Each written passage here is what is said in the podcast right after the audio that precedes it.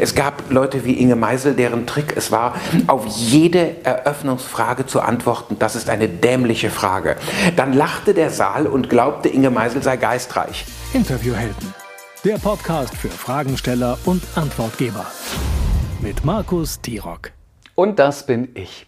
Für diese Episode habe ich meinen digitalen Tresor geöffnet, bin tief in meine Schatzkammer hinabgestiegen und habe wirklich einen, wirklich einen Schatz mitgebracht, den ich euch ähm, nach all den Jahren noch einmal präsentieren möchte. Auf die Idee gekommen bin ich, da saß ich vor kurzem im Zug und habe mich auf meine Masterclass vorbereitet. Also gar nicht so programmlich inhaltlich, sondern eher so ein bisschen mental und ähm, von, von den Überlegungen her. Ich hatte gedacht, äh, ich nutze die Zeit im Zug, um nochmal so tief in das Thema Interview einzusteigen. Und da fiel mir natürlich sofort ein, dass ich vor einigen Jahren mit dem, wie ich finde, Meister des Interviews, mit Roger Willemsen, ein sehr ausführliches Gespräch und Interview geführt habe, eben zum Thema Interviewen und zum Thema Moderation. Und das habe ich mir im Zug nochmal angehört. Ähm, ich hatte es, glaube ich, zwei oder drei Jahre gar nicht gehört und es war für mich wie beim ersten Mal. Und ich war beeindruckt über den Erkenntnisgewinn, den ich selbst nach Jahren, obwohl ich das Interview schon häufig bearbeitet und gehört und publiziert habe, ähm, über den eigenen Erkenntnisgewinn, den ich daraus nochmal gezogen habe. Also habe ich gedacht, unmöglich ähm, kann dieses wunderbare Dokument in meiner Schatzkammer oder in meinem Tresor liegen bleiben. Ich muss es mit der Welt teilen und genau das mache ich in dieser Folge. Interview mit einem Toten und schon in der allerersten Antwort kommt Roger Willemsen auf den Punkt. Ich mir widerstrebt es ein bisschen, Roger Willemsen vorzustellen, weil ich natürlich hoffe, dass du und dass all die, die das jetzt sehen und hören, ähm, ihn auch kennen oder ihn noch kennen, weil er ja leider schon verstorben ist. Aber ich stelle ihn trotzdem gerne noch mal in wenigen Worten vor. Er war einer der großen und beliebtesten Intellektuellen in Deutschland. Er war Filmproduzent, er war Autor, er war Publizist, er war Moderator, hat viel im Fernsehen gearbeitet und äh, im Feuilleton geschrieben. Und für mich war er einer der größten Interviewer und sicherlich ein Vorbild. Und deswegen habe ich es immer sehr genossen genossen, wenn ich mit ihm selbst mal ein Interview führen durfte. Dazu erzähle ich später gerne noch ein bisschen mehr, wie es dazu gekommen ist und wie das Setting so war. Einer der wichtigsten Sätze, und es ist auch ein Leitmotiv und ein Leitsatz äh, in meiner Arbeit, hat Roger gleich am Anfang des Interviews gesagt. Macht eure Fragen belastbar. Macht sie so, dass jede Rückfrage sofort eine Antwort von euch finden wird. Dass ihr nicht sagt, ach entschuldigt, ich ziehe die Frage zurück, habe ich mir nicht gut überlegt, sondern zu sagen, ich erkläre Ihnen, was ich mit dieser Frage meine. Das ist ein bisschen blasiert, aber manchmal unausweichlich. Was für eine großartige Aussage und Botschaft macht deine Fragen belastbar. Das ist die Kernbotschaft, die ich auch für die Interviewhelden übernommen habe und hinter denen ich zu 100 Prozent stehe. Hab eine Idee in deinen Fragen, hab eine Idee für dein Interview, überlass es nicht einfach nur deinem Bauchgefühl und dem Zufall, sondern geh da wirklich mit einer, mit einem Schlachtplan rein, mit einem Konzept, denn dann werden die Interviews tatsächlich groß oder sie haben die Möglichkeit, groß zu werden. Das Interview mit Roger Willemsen habe ich 2012 aufgezeichnet. Das ist schon ganz schön lange her und trotzdem hat es an Wahrheitsgehalt und an Erkenntnisreichtum überhaupt nichts eingebüßt in all den Jahren. Ganz im Gegenteil. Ich finde es sogar sehr, sehr präsent für die heutige Zeit und sehr wichtig. Damals habe ich das Interview mit einer Kamera aufgezeichnet und zwar mein Gast, also Roger, während des kompletten Interviews gefilmt und deswegen hast du jetzt die Möglichkeit, an dieser Stelle des Podcasts aufzuhören und direkt zu YouTube über zu switchen, denn dort findest du eben diese Episode auch als Video mit dem großen Mehrwert für mein Publikum und für meine Zuschauerinnen und Zuschauer Roger auch wirklich im Interview sehen zu können. Wie überlegt er? Wie entwickelt sich sein Gesicht? Was macht er mit den Händen? Wie sitzt er da? In welchem Setting ist er? Es ist nur eine Kameraeinstellung und trotzdem finde ich, ist die sehr ähm, ja, interessant anzuschauen. Man bekommt auch sehr viel mit. Apropos Mehrwert. Damals schon, und das war jetzt neun Jahre her, 2012, ist Roger Willemsen sehr bewusst gewesen, dass ein Interview nicht für sich selbst existiert, sondern immer das Ziel hat, das Publikum auch zu erreichen. Und auch damals war eben schon klar, dass das Internet diese Zielsetzung und diese Publikumsarbeit noch einmal verändert. Und auch darüber haben wir gesprochen. Ich glaube, dass in Internetzeiten das Publikum alles in allem bedarfsorientierter denkt. Auch kälter fragt, hilfst du mir mit dem, was du gerade sagst? Wie? Ich soll eine Stunde da sitzen, was bietest du mir an? Und dann reicht es nicht mehr, sympathisch zu sein, sondern oder Atmosphäre zu entfalten, sondern es muss einen gewissen Nährwert geben dabei. Und es gibt Gäste, die so mit hässlichem Ausdruck gesagt abgetalkt sind, dass man wirklich da sitzt, guckt sich die NDR Talkshow an in ihrer Zusammensetzung und sagt, wer sitzt jetzt draußen und sagt, was heute wohl Thomas anders sagen wird? Diese simpelste aller Fragen. Das heißt, ich gucke in eine Sendung und muss doch sagen, wo ist der Appetit? Wo ist die Lust auf etwas, was ich hören will? Wo ist das Versprechen? Eine Sendung ohne Versprechen ist schon eine halb gescheiterte Sendung. Ich muss wenigstens das Gefühl haben, hier entsteht ein Ernstfall. Hier kommt eine große Aufklärung, hier kommt eine Erschütterung, hier kommt ein Novum. Irgendetwas muss mich doch äh, dafür belohnen, dass ich mein Leben stilllege, um einem anderen Leben zu folgen. Schon wieder so ein schöner Satz. Hier entsteht ein Ernstfall. Wenn du mir schon ein bisschen folgst, weißt du, dass mir in meiner Arbeit als Interviewer und auch als Trainer und Coach der Interviewhelden etwas ganz besonders wichtig ist und das ist meine Zielgruppe. Versuche es immer auf die Zielgruppe auszurichten, also immer zu schauen, was brauchst du, was ist dir wichtig, wie kann ich dir helfen, wie kann ich dich unterhalten, ähm, inspirieren, dir etwas beibringen, äh, keine Ahnung, was du gerade brauchst. Und genau dieses Prinzip findet sich auch im Interview wieder. Ein Interview ist ja nun mal kein Gespräch, kein zufälliges Gespräch unter Freunden, sondern richtet sich ja immer an Dritte, an das Publikum, an die Zielgruppe. Was bringt es mir, wenn ich ein gutes Gespräch geführt habe, wo aber die Zielgruppe nichts rausziehen kann, was die Zielgruppe vielleicht langweilig findet, ähm, wo kein Mehrwert drin ist. Und genau über diesen Punkt habe ich auch mit Roger äh, geredet. Ähm, und jetzt müssen wir uns noch einmal ganz kurz vor Augen führen, wann das Gespräch entstanden ist. Es war 2012, neun Jahre ist es her. Und damals hat er schon erkannt, dass es für auch, also auch für Interviews im Internet, also Online-Geschichten, viel wichtiger ist, auf die Zielgruppe zu achten. Und daraus ergibt sich dann natürlich die Frage, für wen stellt man jetzt eigentlich die Frage? Stelle ich die Frage für die Zielgruppe, lieber Herr Willemsen, oder stelle ich meine Fragen, weil ich sie selber spannend finde? Und ich finde, er hat eine tolle Antwort darauf gegeben. Also, ich habe mal ähm, stark vereinfacht gesagt, 50 Prozent der Fragen sind für mich und 50 Prozent sind fürs Publikum. Ähm, ich sage stark vereinfacht, weil natürlich in meinen Fragen ich immer hoffe, dass das Publikum sich wiedererkennt.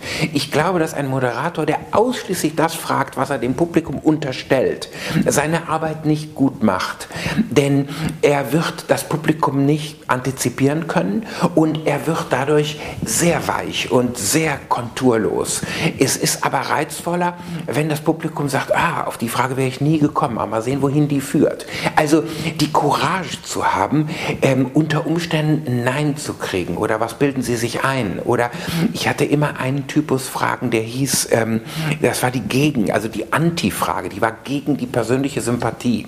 Sondern ich hatte einen Punkt, wo ich gedacht hatte, decken Selbstwiderspruch der Person auf. Alle haben Widersprüche. Ich weiß, wo sie bei mir wären. Also wenn ich Niki Lauda vor mir habe, dann kann ich sagen, ähm, der fährt an einem Unfall vorbei und sagt, ich werde nicht fürs Bremsen bezahlt in der Formel 1. Er selber wird aber von einem Fahrer aus einem brennenden Wagen gezogen und verdankt ihm sein Leben. Ähm, er wird Mitbegründer der Fahrergewerkschaft in der Formel 1. Er unterbindet aber das Bilden von Gewerkschaften in der Lauda Air. Ähm, und solche Wieder Selbstwidersprüche kann man rausarbeiten und ich brauche gar nicht zu urteilen. Ich kann es feststellen und sagen, wie gehen die beiden Dinge zusammen. Die Methode, die er gerade beschrieben hat, also über den Selbstwiderspruch zu gehen, das ist eine ganz journalistische Methode. Da geht es ja im Grunde darum, den Wahrheitsgehalt abzufragen, also zu schauen, was ist tatsächlich wahr und was wird behauptet. Und wenn man das eben mit der, mit der, mit der Persönlichkeit des Gastes machen kann und in Verbindung bringen kann, dann wird es natürlich besonders spannend, wie reagiert der Gast darauf. Ist ihm dieser Selbstwiderspruch überhaupt so bewusst? Ähm, wie kommt er aus der Nummer raus? Kann er es erklären? Was ist die Geschichte dahinter? Wie konnte es dazu kommen? Ähm, wie verhalten verhalten sich die Werte? Das sind ja alles spannende Antworten und auch spannende Reaktionen übrigens, die wir vom Gast sehen wollen und auch hören wollen. Die Antwort von Roger Willemsen ging noch weiter. Wir waren ja bei der Fragestellung, für wen machen wir das eigentlich hier alles? Und können wir uns im Interview inhaltlich eigentlich auch völlig gehen lassen und auch äh, Themen ansprechen, wo wir ziemlich sicher sein können, eigentlich interessiert das keinen außer mich selbst? Seine Antwort. Ja, da, da haben Sie recht. Ähm, deshalb habe ich vorhin gesagt, 50 Prozent sind fürs Publikum. Also ich weiß, ich arbeite in einem Massenmedium. Ich werde nicht über Druckgrafik der Kranachzeit ähm, reden, sondern ich werde versuchen, oder Grillbachs das Spätwerk oder sowas, ich werde versuchen, etwas zu finden, wo ich sage, ähm, wie es immer so schön heißt, man muss den Zuschauer abholen. Bei Programmmachern ist eigentlich, das können wir dem Zuschauer nicht zumuten. Kein Satz ist arroganter als der, sich über ein Publikum zu stellen und äh, festzulegen, was es interessieren darf. Ich habe in der Resonanz der Sendung bis zum heutigen Tag sehr häufig gemerkt, dass die Leute das gerade mochten. Manchmal in einem Gespräch zu folgen wie Musik und gedacht haben, worüber reden die? Warum, warum verstehen die sich? Also offenbar gibt es einen Code für das, was die machen. Und das ist dann auch in Ordnung. Dieses Bild, wie Roger Willemsen dort sitzt auf seinem Stuhl mit dem Bild daneben, das ist mir noch so präsent, als sei es wirklich gestern gewesen. Ich werde dieses Interview, ich werde dieses Treffen mit Roger Willemsen nicht vergessen. Es war mein letztes Treffen mit ihm. Vier Jahre später, 2016, ist er dann leider äh, an Krebs verstorben, natürlich viel, viel zu früh und ich finde, er fehlt. Und äh, mittlerweile lebe ich selber wieder in Hamburg, damals habe ich in Köln gelebt und bin unweit von ihm entfernt. Also wenn er noch leben würde, ich hätte es drauf angelegt, ab und zu mal auf ein Glas Rotwein oder auf einen Kaffee vorbeizufahren. Kaffee hat er mir damals angeboten, ähm, ich weiß es noch genau. Es war auch im Mai, witzigerweise, also es, es jährt sich tatsächlich jetzt zum neunten Mal. Ähm, ich bin aus Köln gekommen, bin extra angereist für dieses Interview, war natürlich entsprechend aufgeregt, habe mein komplettes Equipment mitgehabt. Damals war es noch sehr ungewöhnlich, dass ähm, ja, man selber dann eine äh, Spiegelreflexkamera aufbaute und selber so ein bisschen Licht setzte und das Mikrofon da dran machte. Ähm, das war damals noch nicht so, so normal. Heute macht das natürlich jeder Instagrammer und, und jeder von uns holt das Handy raus. Damals war es ungewöhnlich und äh, die Menschen guckten immer etwas irritiert, aber ähm, ich bin so froh, dass ich es gemacht habe und ich bin froh eben, dass ich es auch als Bilddokument gemacht habe. Und ich erinnere mich sehr genau, es war ein lustiger Moment, als ich dann aus dem Taxi in seiner Straße im Dormansweg in Hamburg ausstieg. Da war so eine kleine Stadtvilla, die aber gar nicht so schick war, wie sie es jetzt vielleicht anhörte. Ich glaube, sie war dunkelrot gestrichen und es war irgendwie so ein komisches Dunkelrot. Ähm, ich klingelte dann und er machte mir dann auf. Und Roger Willemsen stand in seinem Anzug mit Hemd dort, aber auf Socken. Er hatte keine Schuhe an. Das fand ich total lustig. Und er war von Anfang an sehr herzlich, bat mich rein. Wir sind dann hochgegangen. Ich glaube, im Erdgeschoss war seine Firma, im Obergeschoss war seine Privaträume und standen dann erstmal in der Küche und er hat mir mit seiner neuen Siebträgermaschine einen Kaffee zubereitet oder einen Cappuccino. So haben wir erstmal ein bisschen gequatscht. Ähm, und dann haben wir uns hingesetzt und haben dieses Interview geführt, das ähm, recht lange gedauert hat und das mir heute, wie gesagt, noch sehr, sehr in Erinnerung ist. Eine sehr schöne Erinnerung, die ich jetzt einfach mal mit dir teilen musste. So, ähm, du, siehst auch, wie ich darüber rede oder sowas. Für mich ist es, für mich ist das, was ich mache, ein Traumberuf. Das kann ich nicht anders sagen. Äh, zu moderieren und auch Interviews zu führen, Fragen zu stellen, Menschen zu treffen, ist für mich ein Traumberuf. Kann man das verallgemeinern? Ist Moderator, ist Interviewer ein Traumberuf? Roger Willemsen? Ich glaube, dass in vielen Fällen es sogar ein Traumberuf sein kann. Das hängt aber mit der persönlichen Disposition des Fragenden zusammen. Habe ich einen Fragenden vor mir, dem es Freude macht, Menschen aufzuschließen, Wissen ähm, ans Licht zu bringen, unter Umständen zu popularisieren, auf eine Menge zu übertragen? Habe ich einen Menschen vor mir, der Minderheiteninteressen mit Mehrheitsinteressen synchronisieren kann? Dann habe ich unter Umständen eine Person vor mir, für die das Moderieren ein Traumberuf sein kann, ja. Du merkst, dass ich in dem Interview mit Roger Willemsen natürlich über professionelle Moderatorinnen und Moderatoren und Interviewerinnen und Interviewer spreche. Ähm, also gar nicht unbedingt der Trainer, der Coach, die Beraterin, die eben aus Marketing, aus Content-Marketing-Sicht einen spannenden Podcast produziert. Das war damals irgendwie noch kein großes Thema. Podcast ist in Deutschland äh, deutlich später in der Masse gestartet. Deswegen sind wir da nicht so drauf eingegangen, sondern haben eher so auf die Profi-Kolleginnen und Kollegen geschaut. Es macht aber gar nichts, weil ich glaube, dass wir ganz viel davon entleihen können und dass wir mit mit ganz vielen Tipps und Ratschlägen auch für uns arbeiten können, auch wenn wir nicht in einem professionellen Fernsehstudio stehen oder für einen Fernsehsender arbeiten oder einen Radiosender arbeiten. Was sollte man eigentlich mitbringen als Interviewerin? Was sollte man mitbringen als Moderator? Ich erinnere mich daran und da muss ich immer noch lachen, weil mir das so rausgeschossen kam. Das ist auch sehr lange her. Das war mein Vorstellungsgespräch nach dem Radiosender, äh, als ich mich fürs Fernsehen beworben habe hier in Hamburg. Mein Wechsel ähm, von Niedersachsen, Nordrhein-Westfalen nach Hamburg. Und ähm, da erinnere ich mich, dass ich eben nach meiner Motivation gefragt wurde oder sowas. Und ich war da Anfang 20, ich war glaube ich 22. Und dann schoss es aus mir heraus, dass ich sagte, ich liebe Menschen. Und das stimmt. Ich liebe tatsächlich Menschen und ich finde die Geschichte der Menschen wahnsinnig spannend.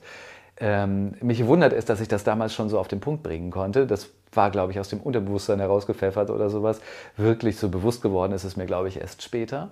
Aber ich halte das für eine gute Voraussetzung, als Interviewer oder als Moderator zu arbeiten. Mit dieser Eigenschaft, aber es muss ja nicht die einzige Voraussetzung sein. Es könnte genauso andersrum sein. Ne? Man könnte auch Zyniker sein und auch dann wäre man vielleicht ähm, ein guter Interviewer oder eine gute Interviewerin. Was meint Roger Willemsen, was braucht es für Menschen, was braucht es für Eigenschaften, um gut in diesem Bereich zu sein? Der ideale Moderator muss Hunger auf Menschen haben. Er muss ein großes Spektrum von Interessen vorweisen können. Das heißt, er muss sich in die Persönlichkeit sehr unterschiedlicher Individuen einarbeiten können. Das gilt für den, der einzelne Gespräche führt. Er muss aber auch das Talent haben, ausgleichen zu können. Ähm, ich habe die Erfahrung gemacht, dass Moderatoren, die nicht versuchen, Molluske zu sein, gestaltlos, ihre Individualität abzugeben, die bei einer Ausschrift des Interviews nicht mehr erkennbar machen, wer sie sind, ähm, dass die für den Beruf weniger geeignet sind, sondern es ist sehr viel besser, man hat jemand gegenüber als Befragter oder auch in einer Runde sitzen, von dem man weiß, da ist Persönlichkeit, da ist eine Form von ähm, Kenntnisreichtum, von Autorität unter Umständen sogar. Was man mit Günther Jauch, glaube ich, selbst versucht hat in der Sendung. Ähm, was man mit bestimmten ähm, Figuren des öffentlich-rechtlichen Fernsehens nicht grundsätzlich verbindet. Wo man denkt, eine Art zu sprechen, eine Form von Lockerheit vorzutäuschen, reicht aus, um ein unersetzlicher Moderator zu sein. Man ist ist dann Moderator aber ein ersetzlicher. Oh ja, man braucht Persönlichkeiten, um Persönlichkeiten zu interviewen. Die Erfahrung habe ich auch machen müssen, auch schmerzhaft machen müssen. Ähm, denn so eine Interviewer-Persönlichkeit, so eine journalistische Persönlichkeit, damit wird man nicht geboren. Die bringt man nicht einfach so mit. Die muss man sich erarbeiten. Das dauert. Das hat viel mit Erfahrung zu tun. Und ich erinnere mich, als ich ein junger Mann war, ähm, da hat eine große ich glaube, eine nationale Zeitschrift über unseren Sender berichtet und hatte nun eine Interviewsituation von mir gesehen und hat mich vernichtend betitelt im Sinne von farbloser Gecko, äh, der um die Gunst seiner Interviewgäste buhlte oder sowas. Das war, stand in dem Artikel drin mit meinem Namen. Ne, mein Name weiß ich gar nicht. Ich weiß es nicht. Ich wusste, dass ich gemeint war und es war auch sehr eindeutig. Es hat mich sehr getroffen. Es hat mich vielleicht auch getroffen, weil es natürlich auch ein Stück weit stimmte weil ich natürlich am Anfang meiner Interviewkarriere noch nicht so souverän war, vielleicht noch nicht alle richtigen Fragen gestellt habe, weil ich das auch noch nicht konnte, weil ich vielleicht auch noch nicht die Lebenserfahrung mitbrachte, weil ich die Berufserfahrung und auch die Medienerfahrung noch nicht mitbrachte. Was will ich damit sagen? Damit will ich sagen, wir alle können uns auch ein bisschen Zeit lassen. Und wir alle können auch sehr gnädig mit uns selber umgehen und sagen, es ist auch noch kein Mega-Interviewerin und Interviewer vom Himmel gefallen, sondern es braucht auch einfach Erfahrung, egal wie alt wir sind. Ähm, und das ist wichtig. Und da sollte man sich sollte man sich diese, diese äußere Kritik, die da manchmal kommen kann, wie eben, ich glaube, das war die die Welt oder die FAZ oder sowas damals, die das über mich geschrieben hat, sollte man sich nicht zu sehr reinziehen. Aber ihr seht es, 25 ähm, Jahre später kann ich mich noch ungefähr an den Wortlaut erinnern. Das hat mich schon damals sehr getroffen, das muss ich sagen. Aber trotzdem ähm, hat für mich es, der Reiz war nie weg, Interviews zu führen. Und der ist bis heute geblieben. Und das liebe ich sehr. Ist der Reiz bei jedem anders? Bei mir ist es da, geht es tatsächlich darum, neugierig zu sein und, und äh, Menschen zu treffen, wirklich zu treffen und ihre, ihre Persönlichkeit zu entdecken. Was ist der Reiz für Roger Willemsen gewesen? Ähm, der Reiz ist, glaube ich, ein mir nicht als Verdienst zukommendes, nie nachlassendes Interesse an Menschen. Also die Entzifferung von Menschen, selbst wie sie da sitzen im Augenblick oder in welchem Tempo sie fragen, schauen, zwinkern, was sie anhaben, all das interessiert mich im Roman und es interessiert mich jetzt, es interessiert mich bei meinem Gegenüber. Ich hatte wenn die Interviews gut liefen und wenn ich nicht zu faul war, immer die Stelle, wo ich innerlich, äußerlich auf der, innerlich auf der äußersten Kante des Stuhls saß und dachte, was macht er jetzt? Was wird jetzt passieren? Und das war schon in der Vorbereitung so. Wir hatten es eben schon, wer sich zeigt, setzt sich natürlich auch der Kritik des Publikums aus, der Öffentlichkeit aus. Und da wird es einige geben, die nicht nur Roger Willemsen, sondern auch mir und vielleicht ja auch dir, wenn du selber Interviews führst oder wenn du selber einen Podcast hast, schon mal so ein übertriebenes Ego unterstellt haben. Warum macht er das? Wieso will der unbedingt in die Öffentlichkeit? Äh, warum muss der sich jetzt vor eine Kamera setzen und so weiter? Das gehört tatsächlich dazu. Also diese Kritik, diese Fragen, manchmal kann man es auch als An Anfeindung bezeichnen und im schlimmsten Fall, und das haben ja sicherlich auch viele Menschen schon über sich ergehen lassen müssen, heutzutage heutzutage in Zeiten ähm, des, des Internets, ähm, ist es der Shitstorm. Ja? Ähm, In vielen Fällen kommt es sicherlich nicht zurecht und in vielen Fällen kann ich mir auch vorstellen, dass derjenige, der die Kritik äußert, ein Thema damit hat. Aber trotzdem finde ich, sollten wir uns damit auseinandersetzen, ähm, was passiert denn, wenn unser Ego uns überholt und ein bisschen zu laut auf der Trommel rührt. Ist das dann noch gesund? Hilft das im Interview vielleicht? Hilft das sogar vor die Kamera zu treten? Oder wie sollten wir mit dem Ego umgehen? Spannender Punkt. Gut, dass Sie fragen. Das zu gut, das zu große Ego wird hinderlich. Und zwar deshalb, weil am Ende alle Gäste durch das Nadelöhr dieses einen Moderators hindurch müssen. Der darf aber kein Nadelöhr sein, er muss ein Medium sein. Der muss das Medium sein, in dem sich jemand zeigt. Der muss der Katalysator sein, der bestimmte äh, Gefühle vergrößern kann oder der bestimmte Gedanken klarer machen kann. Wir müssen immer noch unterscheiden zwischen den beiden beiden grundsätzlichen Moderatoren, die es gibt. Der eine ist der Interviewer, ähm, den wir auch Moderator nennen. Der andere ist derjenige, der größere Runden bei, zu behandeln hat und der unter Umständen vor dem großen Saal agiert. Der eine ist der, der im Einzelgespräch ohne Publikum sitzt. Der andere ist der, der eine lebendige Bildtapete einbegreifen muss. Das sind lauter unterschiedliche Eignungen und ich würde mich auch trauen zu sagen, es gibt im Fernsehen eine Reihe von Leuten, die im Einzelgespräch gut sein können, die aber das nicht nicht mit derselben Qualität machen können in dem Augenblick, wo sie den Resonanzboden des Saalpublikums haben und plötzlich auf Effekt reden müssen. Bleiben wir noch mal einen Augenblick beim Thema Ego. Wer kann eigentlich die Blumen einstecken, wenn ein Interview so richtig gut gelaufen ist? Ist es dann so, dass man die Schlagzeile bekommt, Moderator führt großartiges Interview? Ich habe da echt über viele, viele Jahre eine leidvolle, das muss ich zugeben, eine leidvolle andere Erfahrung gemacht. Ähm, denn hier muss man sich die Frage stellen, wer ist eigentlich die entscheidende Person im Interview? Ist es die Fragestellerin oder ist es die Antwortgeberin? Und mein Bild dazu ist immer tatsächlich das Bild eines Bildes. Also ich als Fragensteller, du als Fragenstellerin, sind wir nicht der Rahmen und das was wirklich zu sehen ist, befindet sich innerhalb des Rahmens. Also der Gast ist sozusagen das eigentliche Motiv, das eigentliche Bild. Hierüber kommt alles zum Ausdruck. Aber so ein, ein Rahmen und ein Raum kann wahnsinnig wichtig für ein Kunstwerk ähm, sein. Ähnliche Erfahrung musste natürlich auch Roger machen. Es gab Leute wie Inge Meisel, deren Trick es war, auf jede Eröffnungsfrage zu antworten, das ist eine dämliche Frage. Dann lachte der Saal und glaubte, Inge Meisel sei geistreich. In Wirklichkeit war es ein Trick, der immer alle Sympathie auf ihre Seite zog. Der Moderator muss wissen, dass er die unbeliebteste Figur ist. Erstmal. Er ist immer derjenige, dem man nur zu sagen hat, also hören Sie mal, haben Sie sich das überlegt? Und sofort ist der Saal auf der Seite dessen, der die Stirn runzelt. Der, die wirkliche Leistung des Moderators wird ganz selten gewürdigt.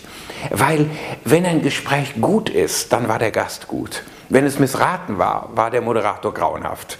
Ich habe ganz selten erlebt, dass irgendwo in einem Zeitungstext gestanden hat, das war ein wirklich gut moderierter Abend oder ein gut moderiertes Gespräch. Häufig wird mir die Frage gestellt, Markus, wie mache ich das eigentlich in der Vorbereitung? Wie komme ich denn auf gute Fragen? Wie läuft dieser Prozess? Muss ich da nicht Journalismus für studiert haben, um überhaupt gute Interviews führen zu können. Brauche ich journalistische Kompetenz, um Interviews führen? Ja, ich glaube, wir brauchen schon journalistische Kompetenz. Das bedeutet aber nicht, dass wir Journalistin sein müssen, den Beruf ausüben müssen, den Beruf gelernt oder studiert zu haben.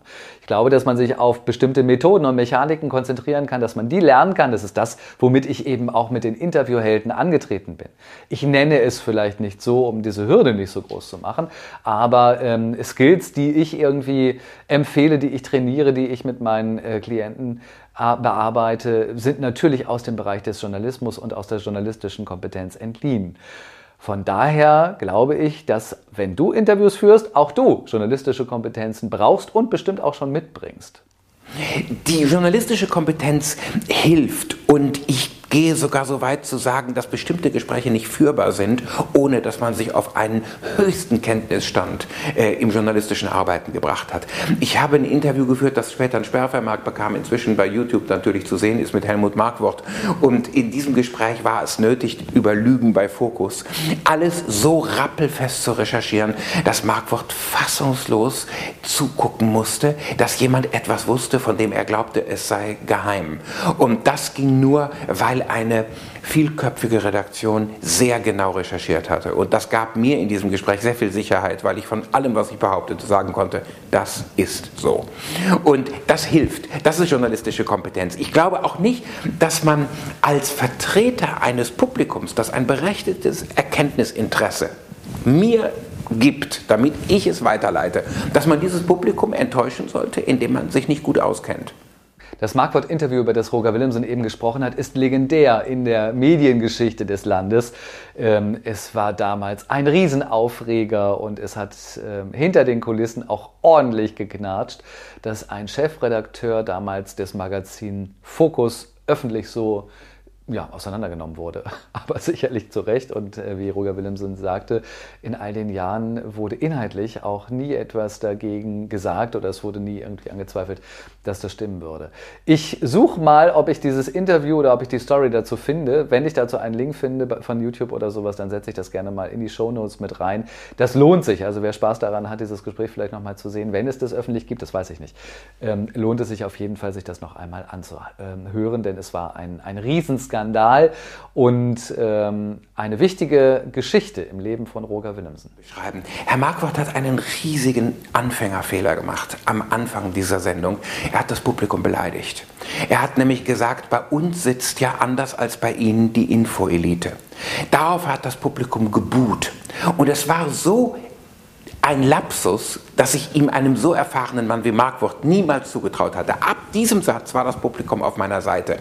Wer nicht auf meiner Seite war, war die danach kommende Inge Meisel, die, wenn sie sich ausgekannt hätte, ideologisch hätte auf meiner Seite sein müssen, die aber nur merkte, oh, da hat sich jemand nicht mehr wehren können.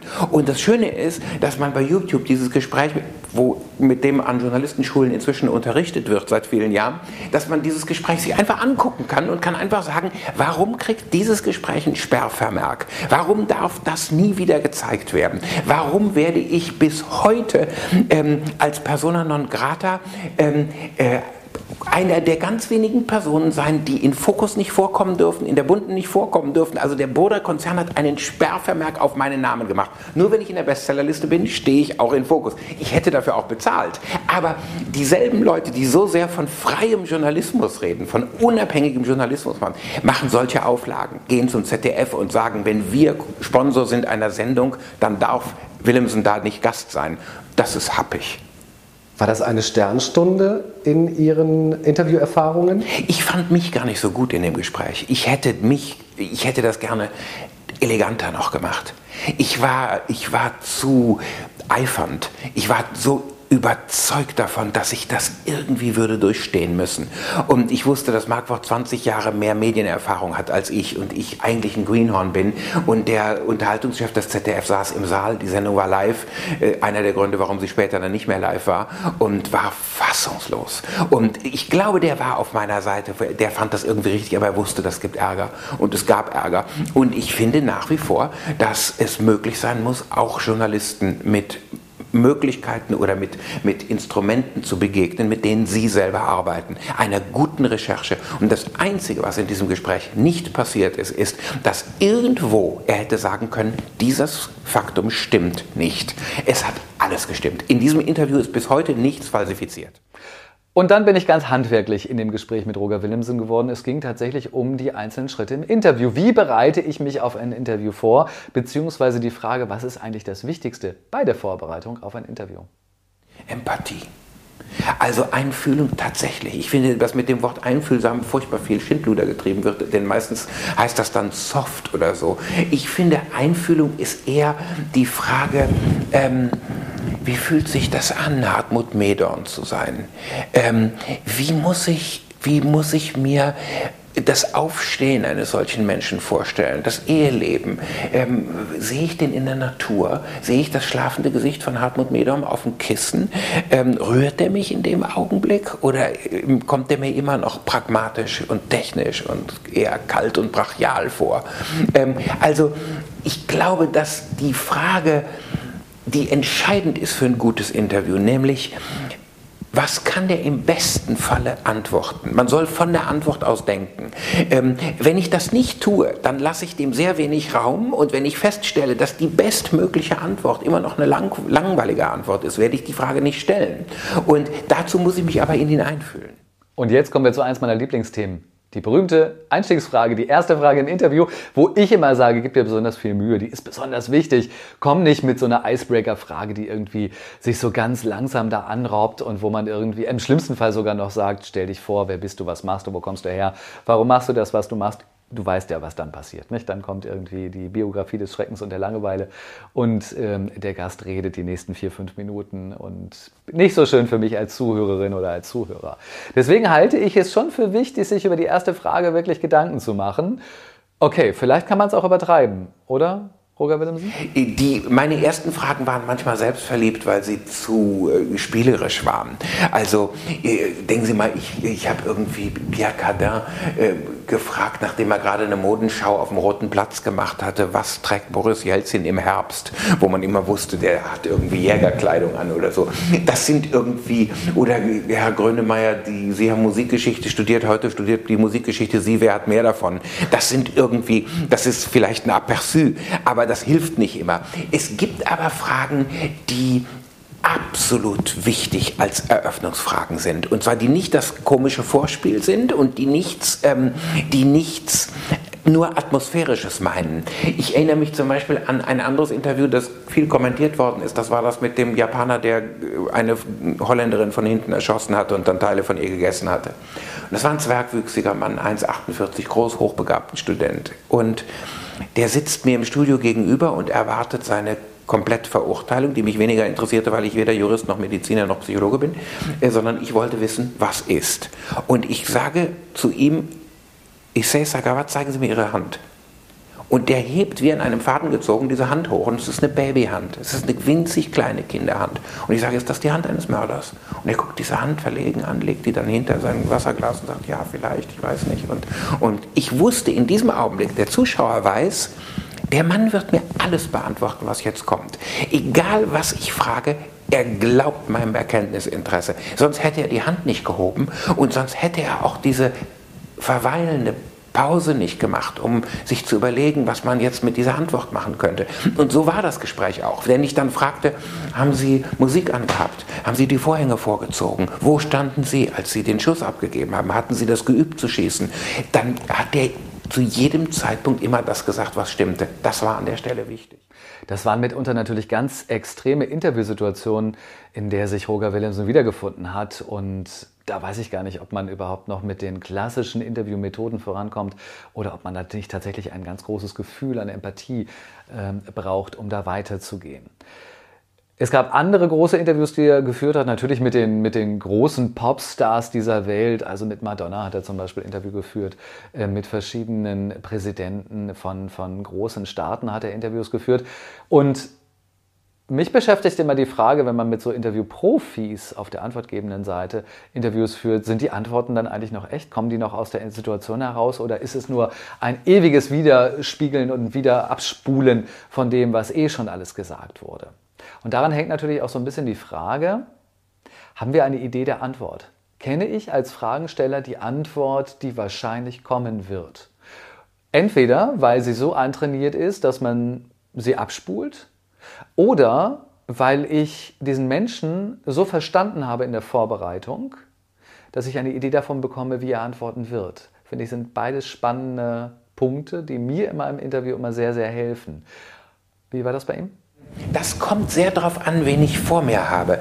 Wenn ich Madonna vor mir habe mm, oder Arafat, dann sind das Personen gewesen, die vom medialen Leben so abgeschliffen sind, dass ich schon sehr geschickte Techniken haben muss und sehr viel wissen muss. Erstens, um nicht belogen zu werden und zweitens, um mich auf Neuland zu bewegen, wo der Gast in der Regel dann besser wird, weil er plötzlich nicht in Stereotypen spricht. Aber zu den anstrengendsten Gesprächen für mich gehörten die fünf Gespräche mit Guantanamo-Häftlingen, die über Stunden gingen. Und über keinen dieser Häftlinge konnte ich vorher Recherchen machen. Ich hatte ein paar biografische Daten, das war alles. Ich musste also mich vollkommen darauf verlassen, was ich immer aus der Antwort beziehen konnte. Und wenn ich heute Interviews sehe, dann stört mich weniges so sehr, wie die Tatsache, dass so wenige Interviewer etwas aus der Antwort machen. Nämlich die irgendwie ihren Katalog abfragen, aber nicht danach fragen, was ergibt sich jetzt aus dem, was der gerade gesagt hat? Was ist die Konsequenz von dem? Und ich konnte diese Gespräche nur so machen, weil wenn der mir sagt, ich war ein kleiner Bauer, ich kam aus Jordanien, ich wollte nach der Scharia leben, ich zog in den Norden Afghanistans, Full Stop dann kann ich kein Munzinger Archiv konsultieren und mich fragen, was hat er danach gemacht, sondern ich muss mir dann anfangen, die Landschaft vorzustellen oder die Lebensform. Ich muss wissen, woher hat er sein Geld bezogen, wie hat er seine Familie erzogen, warum wird er mit zwei durchschossenen Beinen in Kuba plötzlich wiedergefunden auf einem Flughafen. Ähm, weiß der, was das ist, Kuba? Weiß der, was Havanna ist? Weiß der, was Guantanamo ist? Ähm, und diese Wege musste ich komplett gehen. Was ich dann gemacht habe, ist alles nachzurecherchieren, unter anderem mit Hilfe von Amnesty, um keinem Fehler aufzusitzen. Aber faszinierend, wie der Wahrheitswille dieser Männer war. Richtig spannend wird es ja dann, wenn wir unsere Interview-Skills schon so gut beherrschen, dass wir sie loslassen können, dass wir ganz neue Wege ausprobieren können, dass wir auch neue Interviewstrategien ausprobieren können und uns ausdenken können. Denn nicht immer muss es die Frage sein. Manchmal braucht es vielleicht nur ein Wort oder ein Satz oder eine schlaue Idee. Also ich habe manchmal so Sachen gemacht, zum Beispiel einen Aussagesatz gesagt. Also ich erinnere mich, dass ich mal Harry Dean Stanton interviewte in einer Bar, äh, großer amerikanischer Schauspieler aus äh, äh, Paris, Texas, und sagte mittendrin zu ihm, Sie sind einsam. Und der brach in Tränen aus, was nicht das war, was ich wollte und was auch das Geringste war, was ich erwartet hatte. Aber ich habe mir das immer gemerkt, weil ich dachte, Mensch, das war ein Aussagesatz. Das war, das war keine Frage. Das, das, war nur eine Beobachtung. Oder ich habe Erzählfragen vorbereitet. Wenn ich wusste, dass jemand vielleicht nicht besonders gut redet, dann habe ich gesagt, Frau Muti, Ornella Muti, es ist Mexico City. Sie haben den ganzen Tag gedreht. Es ist 22 Uhr. Sie haben Zeit, Sie haben Hunger. Wir können ausgehen. Was machen wir? Und sie sagt, wir gehen essen. Ich sage, was haben Sie an? Ja, ich ziehe mir zum Essen, wenn ich dann vom Dreh komme, meine Stiefel an. Und dann habe ich das so, aha, was suchen wir jetzt? Gehen wir auf die Straße oder nehmen wir ein Taxi? Nein, nein, wir gehen erstmal ein bisschen. Was sehen wir denn? Und dann habe ich die Leute in Situationen hineingeführt.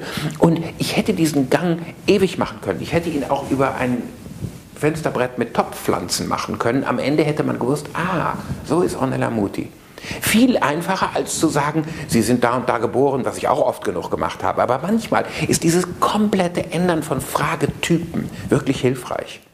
Solche Situationen finde ich natürlich großartig und kann jedem eigentlich nur raten und empfehlen, auch so etwas mal auszuprobieren. Also die klassische Fragetechnik mal zur Seite zu legen und sich auf ganz neue Wege zu begeben, sehr kreativ zu sein, eine Fantasiereise zu machen, zu gucken, was passiert dann. Aber nicht, weil wir es so cool finden, eine neue Methode auszuprobieren, sondern weil wir merken, dass es an dieser Stelle wirklich Sinn macht, dass der Gast mitgeht, dass es vielleicht sogar genau diesen Weg braucht, damit der Gast mitkommt, weil er auf andere Art und Weise vielleicht keine guten Antworten gibt dann auf jeden Fall so etwas mal ausprobieren. Das funktioniert aber wahrscheinlich auch nur, wenn man eine gewisse Souveränität und Erfahrung mitbringt. Wenn man das gleich im ersten oder im zweiten Interview macht, dann ist man wahrscheinlich von seinem Lampenfieber so überspült, gerade am Anfang, äh, dass das einem nicht gelingt. Lampenfieber. Bin ich noch nervös? Ja, wenn ich mit, mit äh, bedeutenden Menschen Interviews führe, dann bin ich tatsächlich auch noch nervös. Nennt sich Lampenfieber, dauert bei mir immer nur wenige Minuten. Wenn ich begonnen habe, dann ändert sich das meistens so nach, nach 30 Sekunden, weil man eine, eine Sicherheit und ein Gespür dafür bekommt, wie sich äh, das Gespräch entwickeln wird. Andere Leute haben viel stärker damit zu kämpfen und es gibt Leute, die haben eigentlich kein Problem damit. Die haben es echt gut. Roger. Das ist ein merkwürdiger Fall. Ich habe Lampenfieber sporadisch gehabt ähm, und auch so, dass ich Fehler gemacht habe aus Lampenfieber. Zum Beispiel habe ich mich nicht genügend darauf verlassen, dass ich meine Sätze zu Ende kriegen würde. Ich habe eine Zeit lang aus der bloßen Angst, mich zu verhaspeln, zu sehr versucht, mir Texte, Anmoderationen zu merken, statt zu sagen, vergiss alles, was du geschrieben hast. Du weißt, was du für ein Thema hast. Wenn du über den tropischen Regenwald sprich die paar Sätze, die man sinnvollerweise als Einleitung sprechen kann und dann kommt der Gast. Das habe ich viel zu selten gemacht und dafür habe ich mich zu viel verhaspelt in der ersten Sendung, finde ich. Ähm, heute ich habe vor ein paar Jahren vor 80.000 Leuten moderiert. Das war bei dem Gegengipfel zu äh, dem G8-Gipfel in Heiligendamm mit Busch. Und da stand ich mit Sarah Kuttner auf der Bühne und man konnte bis zum Horizont gucken. Und es waren Bands da und YouTube, Grönemeyer und wir führten Interviews mit Nobelpreisträgern und ähm, Ökoaktivisten und so. Nicht die leichteste Übung eigentlich. Und ich stand hinter der Bühne und dachte, faszinierend, du hast kein Lampenfieber. Du stehst da und du, du, also das, das wäre doch jetzt die Situation eigentlich. Aber es ist nicht die Menge. Es ist das Aufstehen an einem Tisch vor 20 Personen manchmal aufregender ähm, als die Situation. Es ist, wenn ich das Publikum qualifizieren kann, genau weiß, wer da sitzt, kann es schwieriger sein. Ich weiß, als ich einmal mein Soloprogramm gespielt habe vor Dieter Hildebrand, das war ein Abend, wo ich hinter der Bühne stand und dachte, oh, Dieter Hildebrand. Und da kannten wir uns kaum. Und ich wusste einfach, der große alte Mann guckt zu. Das ändert einiges. Aber wenn ich vor einen Saal trete, dann muss ich noch einmal fest davon überzeugt sein, dass ich für die Dauer, die ich das mache, der Richtige bin. Dass ich gut vorbereitet bin, dass ich weiß, was ich tue. Und ich kann nur jedem empfehlen, tut das. Macht eure Fragen wasserdicht. Macht euer Selbstgefühl so unantastbar und intakt, dass ihr nicht bei jedem Windstoß umfallt. Und dann habt ihr auch ein Recht, da zu sitzen. Irgendwann ist das schönste Interview zu Ende und so erging es mir natürlich auch mit Roger Willemsen. Ich hatte vorhin schon gesagt, das ist eine Begegnung, die ich nie vergessen werde, die wirklich tief in meinem Herzen auch drin ist, weil es eben so eine, eine sehr herzliche Begegnung eben war, eine sehr zugewandte, eine sehr offene. Und ich finde, dass Roger Willemsen in diesem Interview so unfassbar viele Dinge ähm, mir mitgegeben hat und damit halt auch so ein, ein journalistisches Testament in irgendeiner Art und Weise hinterlassen hat. Darüber freue ich mich sehr und ähm, es war mir wichtig, einfach diesen Schatz nochmal aus dem Archiv rauszuholen. Und ich finde, Roger Willemson sollte natürlich in dieser Episode das Schlusswort haben. Und ich frage nochmal ganz ultimativ nach dem einzigen, nach dem großen, nach dem finalen und letzten Tipp, wo er doch schon so viele gegeben hat. Es war ein bisschen unfair von mir, ehrlich gesagt. Nein, es war nicht unfair, es war unüberlegt von mir ähm, diese Frage zu stellen. Da stehe ich eigentlich auch gar nicht drauf heutzutage. Und er hat auch am Anfang ein bisschen mit der, mit der Antwort zu kämpfen, weil er sich wahrscheinlich auch gedacht hat, Markus, ich habe dir jetzt 125 Tipps gegeben und du fragst mich jetzt final nach dem letzten Tipp, was ist falsch mit dir? Aber Roger Willemsen ist viel zu eloquent und viel zu äh, mir zugewandt, als dass er mich hätte da auflaufen lassen. Von daher hat er auch da nochmal eine schöne Antwort gegeben. Ich denke immer gerne an ihn und an dieses Treffen und ich hoffe, dass äh, diese Episode für dich auch nochmal spannend war und dass du ganz viel daraus ziehen konntest. Also, was ist jetzt der letzte Tipp? Also, den, den grundsätzlichen Ratschlag, den habe ich eigentlich schon, schon durch die Blume gesagt. Ich glaube, ein Tipp wäre, ähm, dialektisch gesprochen, gebt euch auf, um euch zu finden im Gegenüber. Das heißt, ähm, seid so empathisch, dass ihr für die Person denken und fühlen könnt für eine gewisse Zeit. Verlasst euch nicht auf euer Material, sondern lehnt euch einmal zurück und sagt, Moment, wer ist das? Was für ein Interesse hat der da zu sitzen? Ähm, was rührt den? Was erregt den? Was bringt den auf die Palme? Seid so selbstlos, von euch wegzudenken.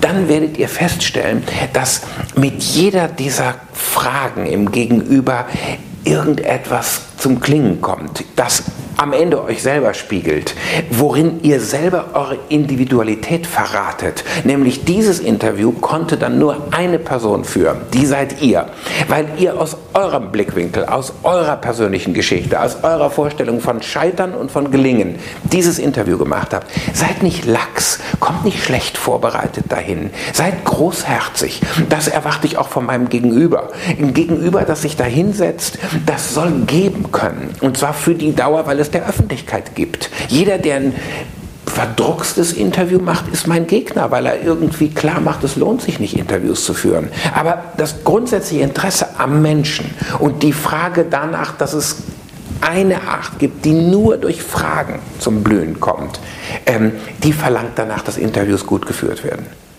Vielen Dank für das Plädoyer für Interview und Moderation. Dankeschön. Sehr gerne. Gute Fragen, gute Antworten. Interviewhelden.